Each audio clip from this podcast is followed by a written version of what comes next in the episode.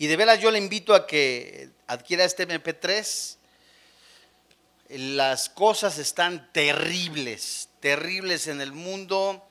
Eh, mis hijas no fueron a la escuela, una de ellas no fue el jueves, las otras dos no fueron el, bueno, tengo dos, una de ellas no fue el jueves, el viernes no fueron las dos, mañana no van a ir las dos, porque están con lo de la ofrenda, y, fíjate lo que son las cosas, los niños están, de veras, eh, tenemos que instruirlos nosotros los papás a los niños, porque la, la niñita, la más grande, tiene seis años, y no se la acababa en la semana porque ya a esa edad ya le estaban diciendo, la estaban rechazando, le estaban diciendo que no tenía a Dios, porque no tenía a, una persona que adoran el 12 de diciembre. Dice, tú no eres, tú no tienes a Dios. Y entonces, eh, fíjate cómo las oraciones y hablándoles, yo llevo dos meses hablándoles sobre esto. Y no, y Dios está con nosotros y no te preocupes. Y entonces, este, pues no le dice a veces cosas, pero me le hablo por teléfono el jueves y me, eh, rápidamente este, me dice mi esposa, quiero hablar contigo, Nicole. Digo, ¿qué pasó? Dice, es que la maestra se enojó porque no le acepté este, dulces del diablo, papá.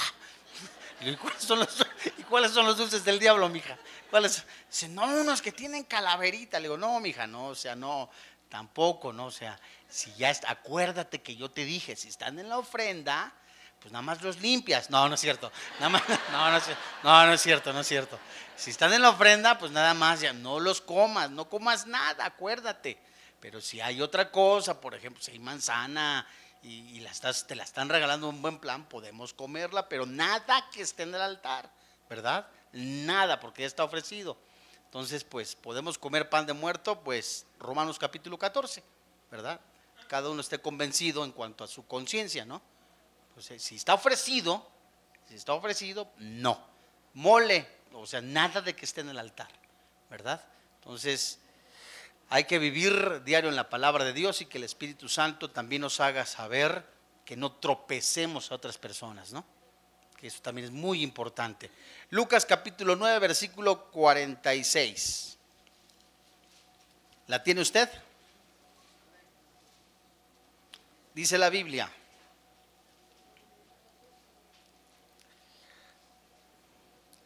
¿Ya la tiene?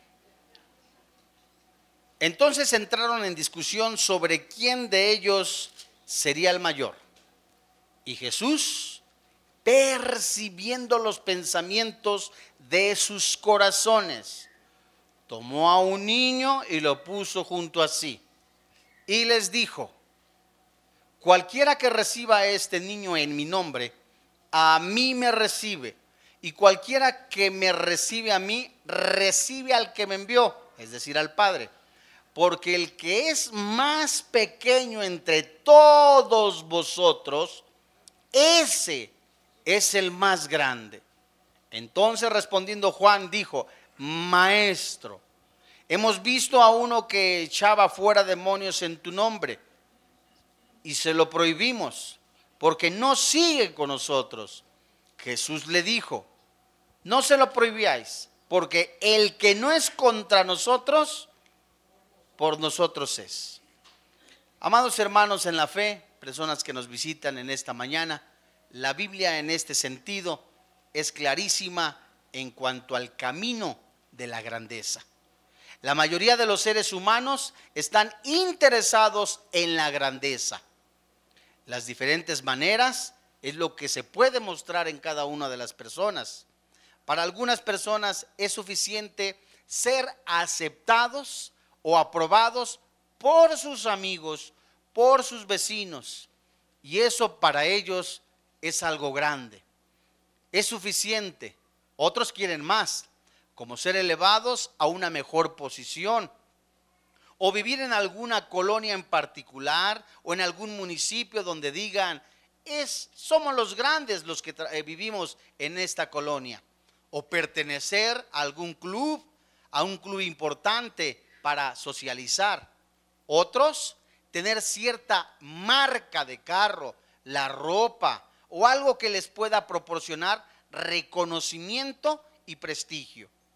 También existen personas que anhelan tener autoridad para gobernar, poder, fama, posición, riquezas. Quieren estar arriba siempre de los demás.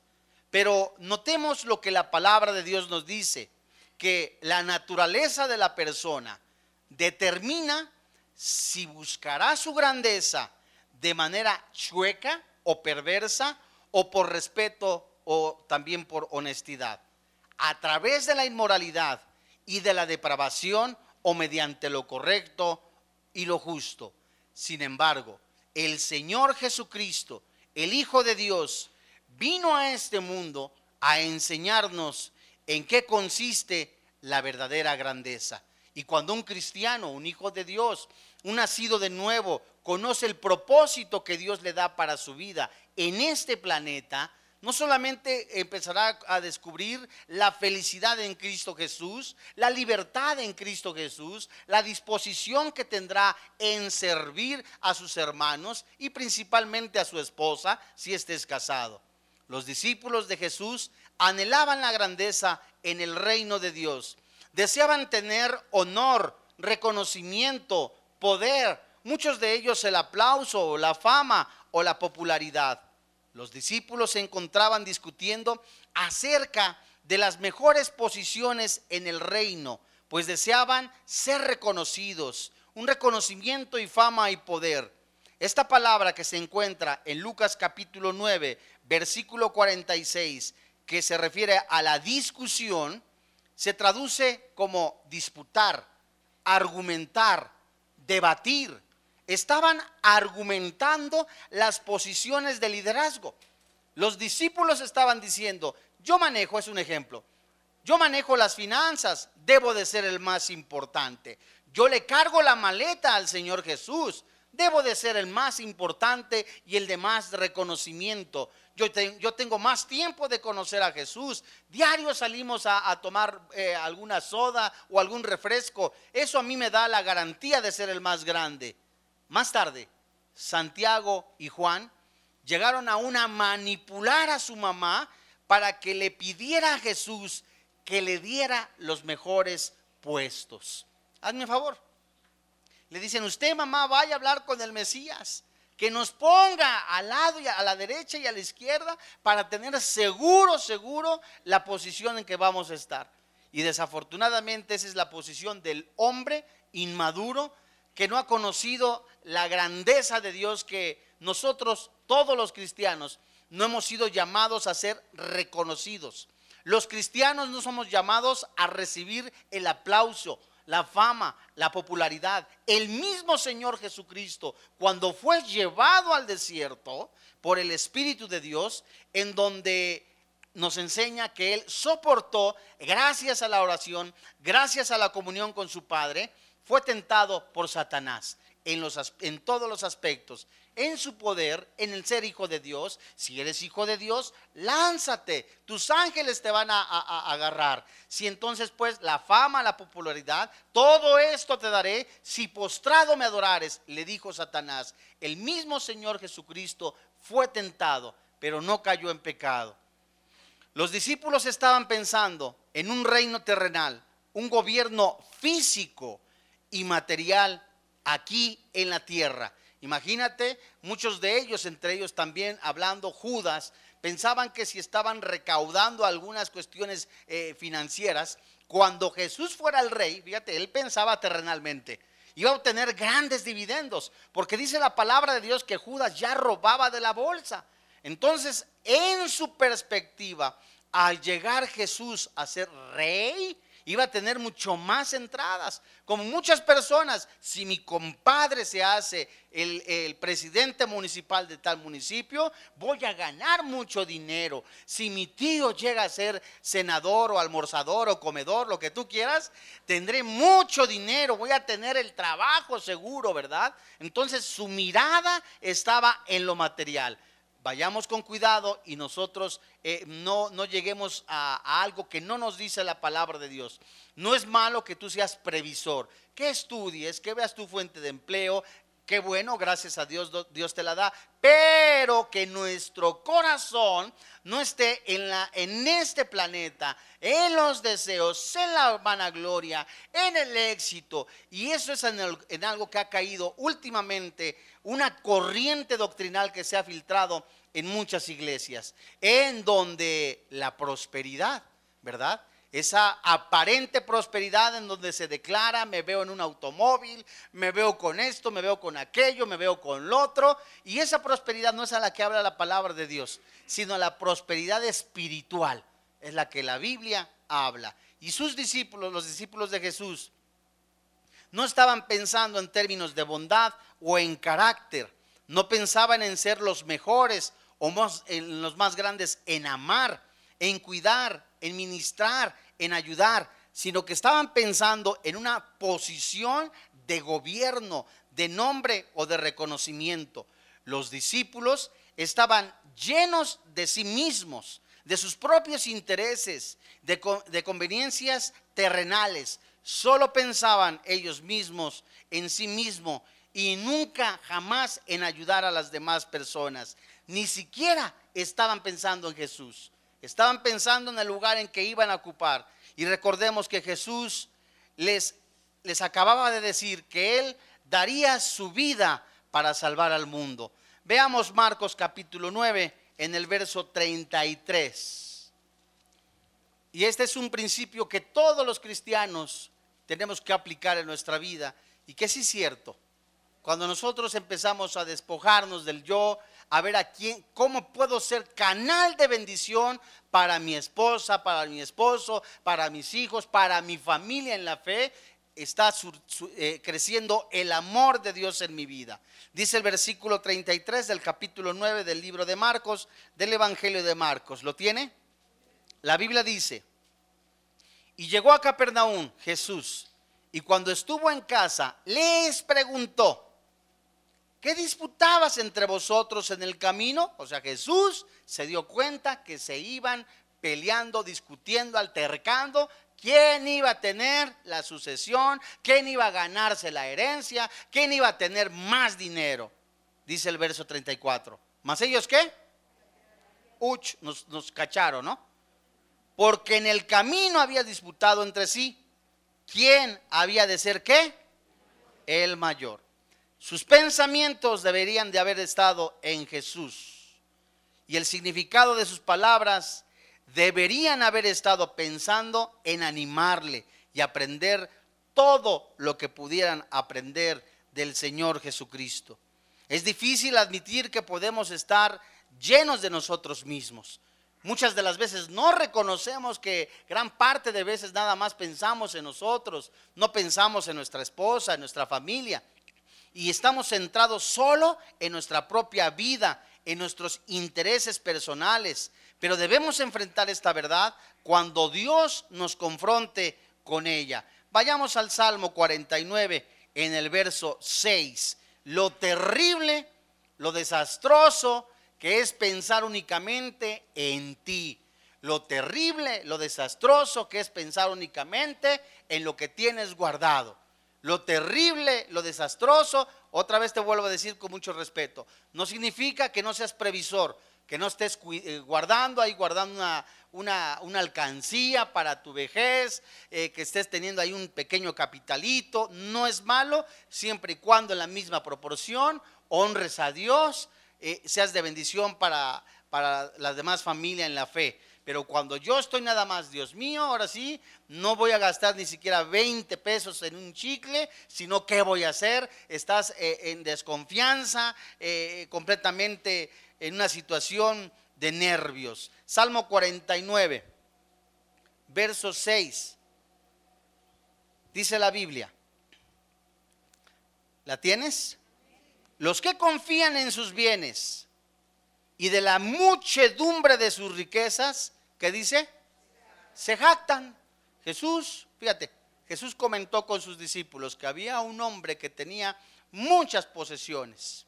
Comía, bebía, estaba con banquetes. ¿Hay algo malo de esto? No es nada de malo, ¿verdad? Que, que tengas un banquete, pero este hombre tenía su corazón únicamente en lo material.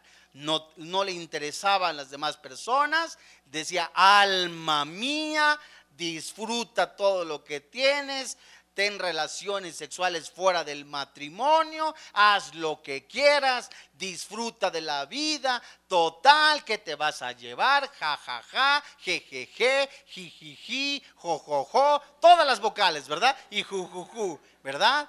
Y después el Señor Jesucristo mismo les dice a sus discípulos, sin saber que esa misma noche iban a, pedir qué? Su alma. Dice el versículo 7. Ninguno de ellos podrá en manera alguna redimir al hermano, ni dar a Dios su rescate. ¿Qué significa estos versículos?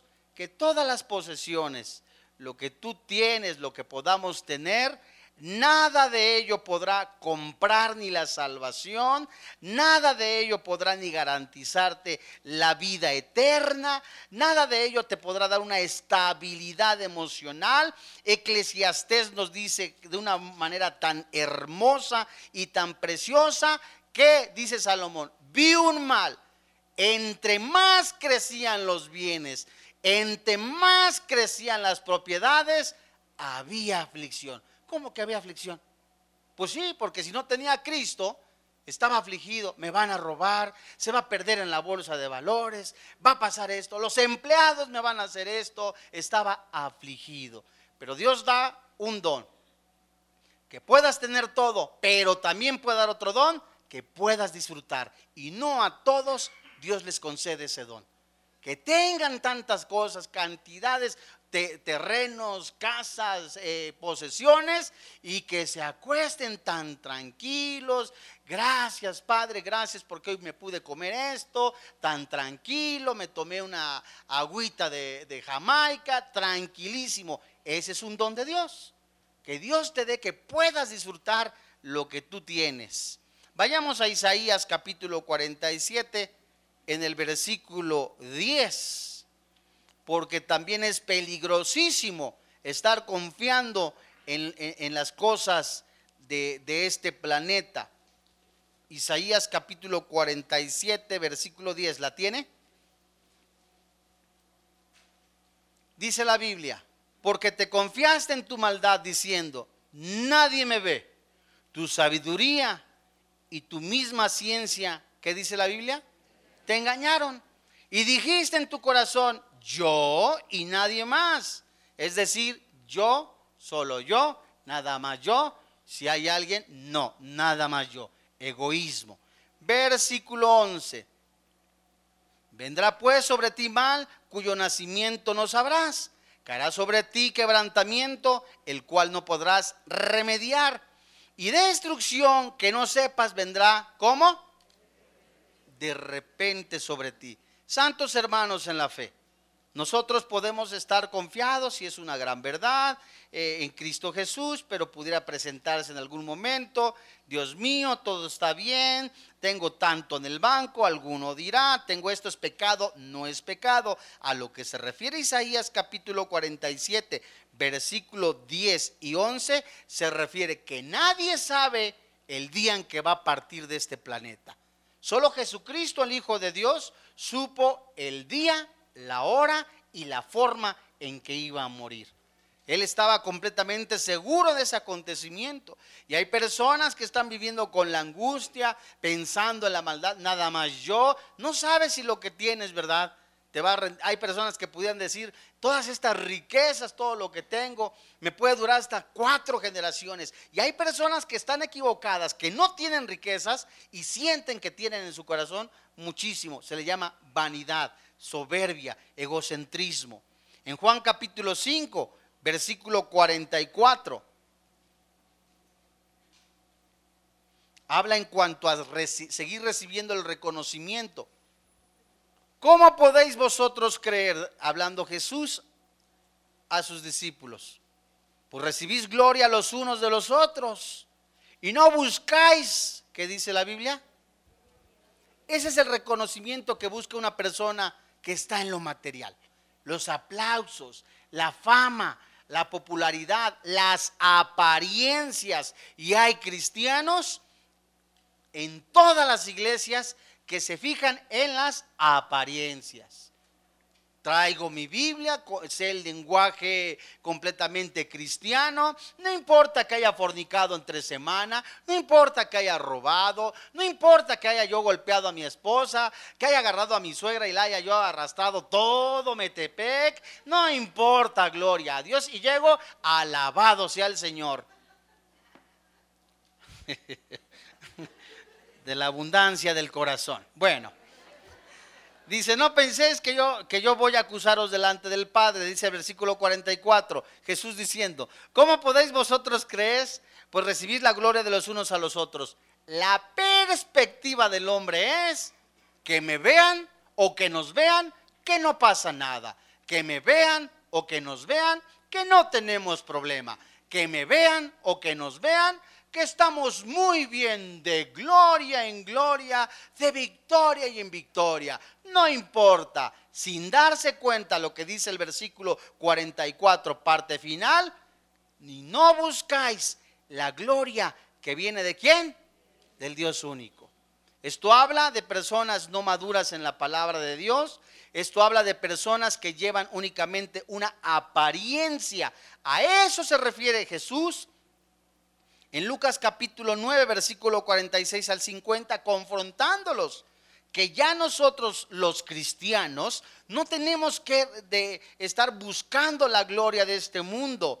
No, no, y que ya fulano de tal, ¿sabes qué? Ese muchacho es más joven que yo, yo sé más que él, o ese señor está ya muy grande, yo estoy, pero si ad hoc de todo esto, veamos lo que dice Romanos capítulo 2. La Biblia nos da una lección preciosa, una enseñanza preciosa para ver a cada cristiano, ¿verdad? Como Dios lo ve. Todos los cristianos somos iguales delante de Dios, ¿cierto? Todos, todos, todos, todos. Aquí no hay ni que más ni menos. Tenemos diferentes responsabilidades, es una gran verdad. Vamos a dar cuentas diferentes, es una gran verdad. Pero yo no voy a ver a mi hermano si porque es más grande de edad o más chico, menor, ¿verdad? No lo voy a menospreciar, porque entonces si digo que tengo amor y no manifiesto amor, la verdad no está en mí, dice primera carta de Juan. Y ve lo que el apóstol Pablo dice en Romanos capítulo 12, en el versículo 3. Dice Pablo y le dice a la iglesia, llamados hermanos en la fe, antes de leer este versículo, tenemos que aprender a ver a nuestros hermanos con sus debilidades, con sus defectos, con sus necesidades, con todo como Cristo los ve. Porque yo también soy débil, también tengo tentaciones, también soy probado, soy humano, soy carne y hueso, ¿verdad? Y, cuando yo estoy viendo y estoy juzgando, dice también Romanos, tú que juzgas que no se debe de hacer eso, ¿haces tú lo mismo? Entonces tenemos que ver a nuestros hermanos como Cristo nos ve. Haya pues este sentir en vosotros que hubo en Cristo Jesús. Dice Romanos capítulo 12, versículo 3. Fíjate lo que dice el apóstol Pablo. Digo pues, por la gracia que me es dada, a cada cual que está entre vosotros, ¿qué dice la Biblia? Que no tenga más alto concepto de sí que el que debe de tener, sino que piense, piense de sí con cordura, conforme a la medida de fe que Dios repartió a cada una. Mi concepto de mi hermano no es que yo soy más que él. Mi concepto de mi hermano, como dice Pablo, que no tenga yo más alto concepto de mí. Yo no soy más que él, no soy superior a él, no, es mi hermano en la fe y tengo que amarlo como Cristo. Los discípulos no sabían en qué consistía realmente el reino de Dios. Todavía veían en su corazón o en su vida un reino terrenal, un reino temporal, no un reino espiritual y eterno. Todavía pensaban en términos de poder tener lo que pudieran con sus cortos años, comprar, vender, hacer, poseer. No podían ni habían podido entender la esperanza y la realidad del mundo espiritual y la vida eterna en Cristo Jesús. Pero ahora leamos Lucas capítulo 9 en el versículo 47. Y Jesús, ¿qué dice la Biblia? percibiendo los pensamientos de sus corazones. Esta primera parte es tan hermosa que nos enseña que todo lo que hagamos, Dios conoce la intención de nuestro corazón. Si yo digo, amo a mi esposa, ando en la calle, caminando con ella, o vamos al parque, al cine, a tomar una nieve, un helado, y la trato de veras, ah, yo pienso, nadie me está viendo, la menosprecio, y llego a la iglesia con una actitud de bondad, de buena onda, qué bonito soy, cómo me quiero, ah, y entonces empiezo yo a, a decir, ay, qué bueno soy. No, fíjate, Dios me muestra en mi corazón que sabe que soy un hipócrita, un mentiroso. Conoce los pensamientos de mi corazón. Y Apocalipsis nos dice también, conozco tus obras. Jesús ¿verdad? El pastor le dice, a Juan le dice, Jesús le dice a, Juan para que le diga a los pastores, a los jefes de la iglesia, conozco tus obras, conozco tus pensamientos, sé que haces a la una de la mañana, sé que robas escondidas, sé que llevas una doble vida, sé cómo tratas a tu esposa, no estás viviendo como queriendo ser eh, grande en el reino de los cielos, sino como queriendo ser grande en el planeta Tierra. Y dice la palabra de Dios que Jesús les enseñó al conocer sus corazones un retrato de la verdadera grandeza. Notemos que Jesús les retrata lo que es la grandeza antes de explicarles el concepto correcto. Uno, veamos el versículo 47. Tomó a un niño y lo puso junto a sí. ¿Qué significa esto? Jesús toma a un niño y lo puso a un lado. Pregunta, ¿cómo es el carácter de un niño? Si al niño lo regañas, a los 15 o 20 minutos se le olvida, ¿no?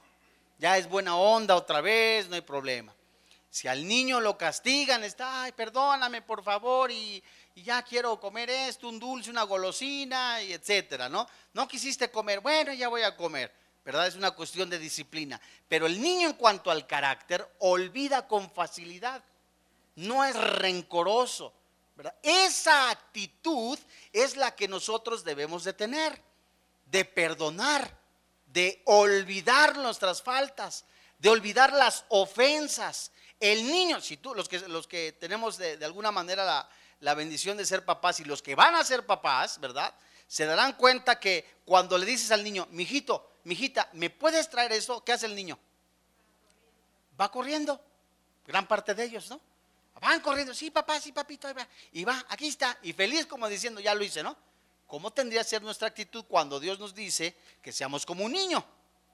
Con esa disposición de buscarle. Fíjate, eh, cuando toca, eh, tocas o llegas a la casa y si llegas a, tiempo antes de que estén acostados tus hijos, si son pequeños, ¿te reciben o no te reciben? Generalmente te reciben. Ay, papá, y a muchos te abrazan, eh, te, besan, ¿verdad? Y te, te dicen, qué bueno que llegaste. ¿Cómo tendría que ser nuestra actitud para con nuestro Padre Celestial. Esa actitud y esa comparación es la que hace el Señor Jesucristo. Y simplemente les estaba enseñando a sus discípulos lo que es la verdadera grandeza. Esta palabra niño también tiene varias connotaciones, es decir, varios significados, tanto como un muchacho o alguien inexperto, o un niño naturalmente de 6, 7 años, o una persona ya pasando la pubertad, o un niño espiritual, ¿verdad? ¿A qué se refiere el Señor Jesucristo en este libro de Lucas capítulo 9? Fíjense ustedes que la grandeza consiste en traer a la gente aquel que le pueda ser libre de la esclavitud de las cosas de este mundo. Jesús pone al lado a un niño, lo compara en su inocencia, en su, e, e, en su desprendimiento de, expresión, lo, lo, compara en la obediencia, lo compara en la bondad, etcétera, etcétera, o eh, no hay niños buenos, ¿verdad? Eh, porque heredan el pecado, etcétera, etcétera, pero en cuanto a la obediencia, lo compara así nosotros cuando recibimos a un niño comparado con un hermano en la fe pequeño, tenemos que recibirle Imaginemos cuán grande puede ser una persona que es liberada de alcohol, de drogas, de pecado, de culpa, de inmoralidad, de pornografía, de opresión, de egoísmo, de odio. Y aquí en Lucas capítulo 9, versículo 48, la Biblia empieza no solamente a decirles, ¿sabes? Así es como es el retrato de la grandeza entre cristianos, no por lo que tienes, no por las revistas en que sales, no por los discos que has grabado, no por las posesiones que tienes, sino por lo que haces a tus hermanos, por cuanto te humillas, por cuanto te despojas, por cuanto estás dispuesto a morir al yo. Ese es grande en el reino de los cielos. Versículo 48. Dice la Biblia. Y les dijo, cualquiera que reciba a este niño en mi nombre, a mí me recibe. Fíjate qué impresionante. Recibes a un recién convertido, proclamas el Evangelio, estás recibiendo a un niño, estás recibiendo al Señor Jesucristo. Y cualquiera que me recibe a mí, recibe a quién? Al Padre Celestial.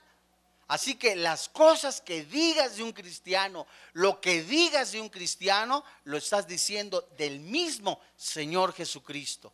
Lo estás diciendo del mismo Padre Celestial. Estás recibiendo al mismo Señor Jesucristo. Estás recibiendo al mismo Padre Celestial. Fíjate, eh, dice aquí, porque el que es más pequeño entre todos vosotros, ¿qué dice la Biblia? O sea, la grandeza en el cristiano el comienzo de la felicidad eh, en Cristo Jesús, sabemos que somos felices, sabemos que tenemos paz con Dios y viene la paz de Dios a nuestra vida, pero la grandeza en el cristiano comienza en cuanto hago yo por mi hermano en la fe. No nos vamos muy lejos. ¿Quién es tu prójimo? El próximo, ¿quién es? ¿Tu esposa? O tu esposo. Pregunta, ¿cuánto haces tú por tu esposo? ¿Qué haces tú por tu esposa? Por favor, no se estén codeando, ¿sí? ¿Cuánto haces tú por tu próximo? Eh, si, ahí se ve un rasgo del cristiano. Cuando ama a su esposa, la protege, la cuida, la sustenta, ve por ella. Dios mío, Gracias por la compañera de mi vida. Gracias Señor. Ahí es cuando se empieza a ver el amor de Dios en su vida. La grandeza consiste en amar a tu próximo, en amar a un niño en el nombre de Jesús, lo cual significa tres cosas bien importantes. Significa lo que hizo Jesús. Es decir, alcanzar, recibir, aceptar en nuestros brazos. Eh, cuando llega un niño, a tu casa o una casa, ves tu sobrino que nació y ven al pequeñito, ¿qué hacen en esa casa? Ay, ya nació fulana. ¿Eso hacen? No, ¿verdad? ¿Qué hacen? Ay, qué bonito, mira, ay, se parece a su papá. Bueno, se va a componer, ¿verdad? Ay, qué bonito, y lo ven, y ay, sacó las, los piecitos de su abuelo. Ay, miren nada más, ¿no? Y sacó los sonrientes de la mamá y la mamá, ¿qué? ¿No? bueno, y te da gusto, ¿no? ¿Cómo debería de ser un nuevo nacimiento en la familia, en la fe? Con gozo, con alegría. ¿Cómo debería de ser una persona que empieza a crecer en la palabra de Dios, que es como un niño, con gozo, con alegría, ¿verdad? Y no, ay, a ver a qué hora se acaba esto, ay, a ver a qué hora hace esto. No, hermanos en la fe, cuando Jesucristo trae una persona a la familia en la fe, la familia en la fe que es la iglesia debiera de estar contenta, feliz, dispuesta a servirle. ¿Cuántas personas ven al niño y todo el mundo lo quiere cargar? ¿O no? O al menos una gran parte. Y aquí, ¿quién quiere cargar un bebé espiritual? Eso habla también de una disposición, ¿verdad? Y el que recibe a un niño, recibe al Señor Jesucristo y recibe al Padre. Lo que le hagas, a, todo el mundo quiere cargarlo y, ay, qué bonito, mira nada más, ay, ya se hizo, cámbialo, ya se lo das, ¿no? Y, y, lo mismo pudiera ser en la familia, en la fe, ¿verdad? Cargar las necesidades, las, en oración, las de los hermanos. Pero la grandeza de servir a muchos No nos ha caído el 20, ¿verdad? De que es un privilegio, es una enorme bendición, una felicidad saber que soy canal de bendición para mi familia en la fe. A través de la oración, a través de la comunión, Señor, gracias por esa familia en la fe. Y esto también significa compartir las buenas noticias del Evangelio. Significa que ayudemos al niño en todas las maneras posibles, sin importar el costo. Vayamos a Mateo capítulo 20, versículo 28. ¿Sí me voy dando a entender, hermanos, en la fe? La grandeza del cristiano es cuánto haces por tus hermanos en la fe, las viudas, las personas que, que, se han quedado sin trabajo, las personas que están en necesidad. La grandeza comienza en tu vida en el reino de los cielos en cuánto haces por tus hermanos en la fe. En un estudio bíblico, tienes un registro de tus compañeros o tus hermanos en la fe, en donde entre semanas se habla la hermana con la hermana, el hermano con el hermano. Hermano, ¿cómo estás? Hermano, ¿cómo has estado? ¿Lo haces o simple y sencillamente no te interesa? Mateo capítulo 20, versículo 28. Leemos desde el 26 dice la Biblia, mas entre vosotros, ¿qué dice la Biblia? No será así, sino el que quiera hacerse grande entre vosotros, ay Dios, ¿qué dice? Y nuestro concepto muchas de las veces es, aquí el que es más importante o el más es el que está al frente o el que hace esto. Hermano en la fe, todos somos igual, todos tenemos responsabilidades diferentes, pero la Biblia dice que aquí dice el versículo 26 que el que quiera hacerse grande entre vosotros será qué? Vuestro servidor. No, ¿y cómo dice? ¿Vuestro qué? Tampoco griten, no. Verso 27. Y el que quiera hacer qué? El primero entre vosotros será qué? Vuestro siervo como el Hijo del Hombre no vino para ser servido, sino para qué? Para servir y para dar su vida en rescate de qué? Amado hermano en la fe, yo te pregunto, así otra vez, ¿cuánto haces? Nada más, no nos vamos lejos ni a la iglesia, ni cuánto estás eh, haciendo en, el ministerio o cuánto te has desgastado, no, hablamos en tu casa, hablamos en tu familia de tu esposa, cuánto has muerto al yo por tu esposa, cuánto has muerto al yo por amar a tu esposa. Generalmente, yo creo, eh, en la gran parte de hogares cristianos, cuando la esposa trabaja entre, entre semana o tiene la atención con los hijos, la escuela, hacer de comer, hacer de lavar, planchar, doblar la ropa, colgar a los niños, colgar a los niños, este, este, colgar la ropa, todo eso, ¿verdad? Y de repente llega el esposo y le dice, ¿qué hiciste? No, pues nada, no hiciste nada. Y luego el domingo llega el fin de semana, ¿quién hace de comer generalmente? La esposa, casi siempre, ¿no? La actitud de nosotros es de el que quiera ser más grande, sea el que en servir. Nosotros, los esposos. Afortunadamente, gracias a Dios que no vino mi esposa. Digo, gracias a Dios que gracias a Dios que Dios nos está hablando para ser canal de bendición. De veras, o sea, ¿qué te quita? ¿Qué nos quita? Hay de vez en cuando, una, dos veces al año, ¿verdad? Lavar la ropa, ¿verdad? O planchar. Yo sé lavar y planchar. Yo viví muchos años soltero. Muchos, muchos años me fui a trabajar en, materiales. Siete años yo me lavaba, me planchaba, me hacía... no, hay, no hay empacho. O sea, ¿qué pasa? ¿Eso te quita la ser hombre? De ninguna manera. Ahora si tienen, aparte tienen hijos, imagínate. ¿No? O sea, tenemos que, es una sociedad conyugal, es un pacto delante de Dios. Ya no son dos, ya son uno. Si es cierto, hay responsabilidades, pero los dos participan de esto, ¿verdad? Eh, Juan capítulo 20, versículo 21. La Biblia dice, Juan capítulo 20, versículo 21. La Biblia dice, entonces Jesús les dijo otra vez, pase a vosotros, como me envió al Padre, así también qué. Entonces, si el Señor Jesucristo les dice, tienes que servir, tienes que hacer esto, lo mismo nos toca a nosotros.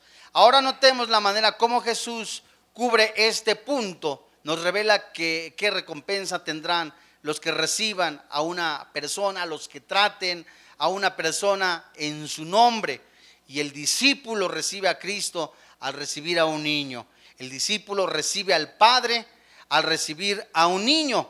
Y la palabra de Dios nos enseña, la grandeza verdadera no consiste en pensar de tratar de ser el más grande, de superar a los que son más, no, tampoco en tratar de obtener poder, posición, riquezas o reconocimiento. El ejemplo más grande de servicio, de actitud de amor, de disposición, de muerte a yo, es el Señor Jesucristo.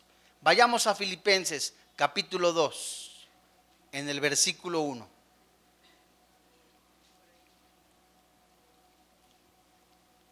Por tanto, ¿lo tienes? Si hay alguna consolación en Cristo, si algún consuelo de amor, si alguna comunión del Espíritu, si algún afecto entrañable, si alguna misericordia, completad mi gozo, sintiendo lo mismo, teniendo el mismo amor, unánimes, sintiendo una misma cosa dice la Biblia, nada hagáis por contienda o por vanagloria, antes bien con humildad, estimando cada uno a los demás como superiores a él mismo, no mirando cada uno por lo suyo propio, sino cada cual también por lo de los otros. Versículo 5. Haya pues en vosotros este sentir que hubo también en Cristo Jesús el cual siendo en forma de Dios, no estimó al ser igual a Dios como cosa a que aferrarse. Paréntesis, yo aquí soy el jefe, yo soy el padre de familia, soy la cabeza, te sujetas a que hagas cara de jeta, no me importa, aquí mis chicharrones truenan, tenga la razón o no tenga la razón. Error. Tenemos que aprender a ceder. Tenemos que aprender a humillarnos, a despojarnos del orgullo. Si tenemos, si estamos equivocados y nuestra esposa nos está diciendo, estás equivocado, tenemos que tener una actitud de reconocer nuestros errores. Versículo 6, hablando de Jesús, el cual siendo en forma de Dios, no estimó al ser igual a Dios como cosa que aferrarse, sino que se vació es como se traduce esta palabra despojarse, sino que se despojó a sí mismo, tomando forma de esclavo sin derecho, de siervo, hecho semejante a los hombres, y estando en la condición de hombre, se humilló a sí mismo, haciéndose obediente hasta la muerte y muerte de cruz. Amado hermano en la fe, amada hermana en la fe, esa es la actitud en tu corazón o tu actitud de grandeza es ser superior a los demás. Si Jesucristo, el Hijo de Dios, Colosenses capítulo 1, creó el cielo, la tierra y todas las cosas, por Él han sido creadas, por Él son sustentadas, el Hijo de Dios, la imagen visible de un Dios de Dios invisible se manifiesta entre nosotros, habitó entre nosotros, se humilló, se despojó, fue como un esclavo sin derecho, nos ha amado. ¿Quiénes somos nosotros, humanos mortales, para creernos superiores o sentirnos como Dios? Y simple y sencillamente te vuelvo a repetir, y esto es para ti y para mí. Eres una persona que se despoja por tu esposa? ¿Eres una persona que estás dispuesto a servir a tu esposa, a amarla, protegerla como Cristo a la iglesia? Eres una persona que estás dispuesta a servir en la iglesia, en el ministerio de oración, en el ministerio de estad, o porque piensas que el más grande, tengo 30 años de cristiano, quiero hacer esto o quiero hacer lo otro. Ya salí en la revista Time de Jerusalén, ya salí en la, digo, en la otra revista, ya esto, y, y crees que por eso eres el mayor. No, hermano en la fe. Aquel que quiera ser el más grande sea el primero en servir. El que quiera amar su vida, la perderá. Y esta es una enseñanza del Señor Jesucristo. Los matrimonios, muchos de ellos, no todos, están llevados a la fractura gracias a la falta de sensibilidad.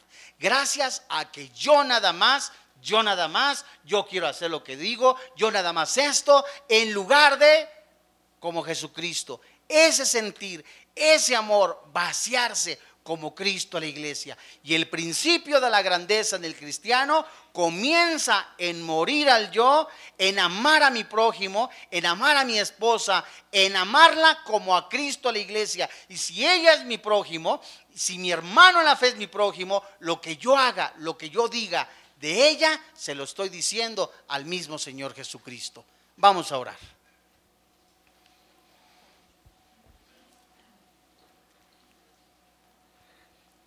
¿Hace cuánto que no buscas con todo tu corazón amar a Dios sobre todas las cosas?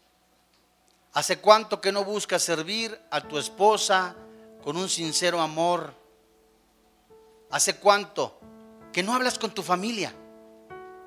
Que no hablas con tus hijos? ¿Hace cuánto que no buscas cristianos en quien recibir la palabra de Dios para edificación? ¿Hace cuánto que no te despojas de ti mismo para servir a tu prójimo? Has estado muchas de las veces centrado en ti mismo. Los afanes de la vida te han absorbido.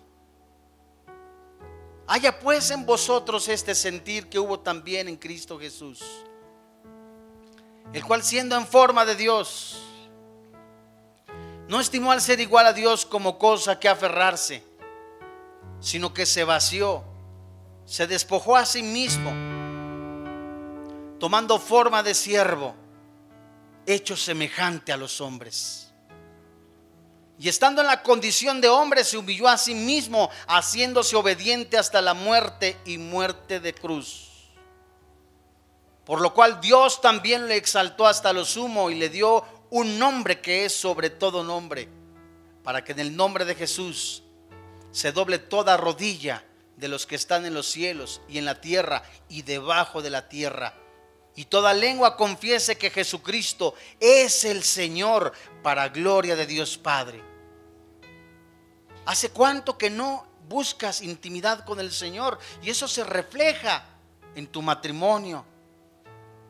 ¿Hace cuánto que no estás dispuesto al yo, a morir al yo, amar a tu esposa, a tus hijos, y muchas familias están desintegrándose por el egoísmo. Hoy en esta tarde, no solamente el Espíritu Santo nos recuerda la grandeza de servir a nuestros hermanos en la fe, sino también de servir a nuestra esposa, a nuestra familia. ¿Son acaso los afanes de la vida, el trabajo que te ha absorbido, ya tu familia está prácticamente olvidada? Son las actividades del trabajo, son las actividades de otras cosas que te absorben y ya no has platicado con tu esposa. Te ocupas más de la grandeza del mundo que de la grandeza de Cristo en tu corazón.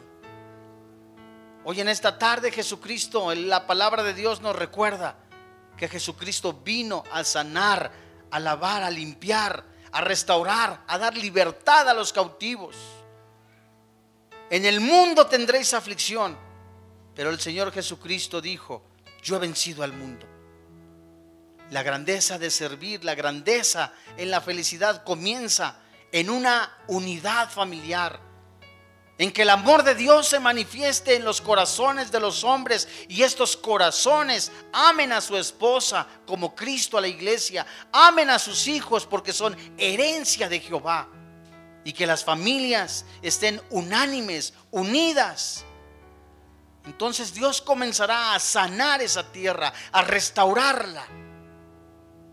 ¿Estás dispuesto a morir al yo? amar a tu esposa, a servirla, a servir a tus hermanos en la fe. Hoy el Espíritu Santo nos confronta de que muchas de las veces hemos estado viviendo, pensando en nosotros, únicamente en nosotros, en los afanes del mundo, en los afanes de este planeta. Hoy el Espíritu Santo nos recuerda que tenemos una familia en la fe, que tenemos una familia consanguínea, es por eso que muchas de las veces el mundo ha absorbido a matrimonios y ha habido hombres que han oído pero no han hecho. Y su casa, cuando vienen los huracanes, los terremotos, cae y grande fue su ruina. Hoy en esta tarde el Señor quiere sanar y restaurar, comenzando nosotros a servir al Señor Jesucristo, sirviendo a nuestra familia, a nuestra familia en la sangre, a nuestra familia en la fe, al morir al yo. Y si alguno quiere seguirme, dice el Señor Jesús, niéguese a sí mismo, tome su cruz y sígame. Hoy en esta tarde ¿Quieres poner en manos de Dios tu familia, tu esposa? ¿Quieres pedirle un hijo? Comienza a tratar a tu esposa como Cristo a la iglesia. ¿Quieres pedirle algo que glorifique el nombre de Jesús? Comienza a morir al yo. Yo te pido que si vienes con tu esposa, ponte en pie. Ponte en pie. Si vienes con tus padres, solo aquellos que de verdad quieran hacer un compromiso con el Señor. ¿De qué? De fidelidad, de honestidad, de morir al yo. Gracias, Papito Santo. Porque solo tu Espíritu Santo es quien ha comenzado la obra, Él la lleva a cabo y Él la terminará. Si vienes con tu esposa, ahí en lo secreto, todos tenemos los ojos cerrados. Todos tenemos los ojos cerrados. Pídanse perdón. No salgan de este lugar sin antes que el Espíritu Santo comience una restauración. Ya no son dos, ya son uno. Y el comienzo de la grandeza comienza cuando empiezo a servir a mi Señor en la vida de mi esposa o de mi esposo, en mis hijos, en mis hermanos en la fe. Pídanse perdón. Señor y Dios, yo le pido perdón a mi esposa, a mi esposo. Yo creo que ella es una bendición para mi vida. Yo creo que tú me la has puesto en mi vida para pasar los últimos años en este planeta, para amarla, para amarlo, para ser canal de bendición. Hoy Dios en esta tarde, que cada palabra que salga de mi boca sea para bendecirla, bendecirlo para edificarlo, para edificarla. Y hoy comienzo, recomienzo y hago esta promesa delante de ti en servirte a ti en la vida de mi esposa, de mi familia en la fe. Hoy te doy gracias, Papito Santo, porque esa es la grandeza del cristiano, servir a los demás. Porque quien sirve a su hermano sirve al mismo Señor Jesucristo. Yo bendigo a mi familia, bendigo a mis padres bendigo a mis hijos. Hoy te doy gracias, Papito Santo, por quien vive y reina en mi corazón, Cristo Jesús. Amén.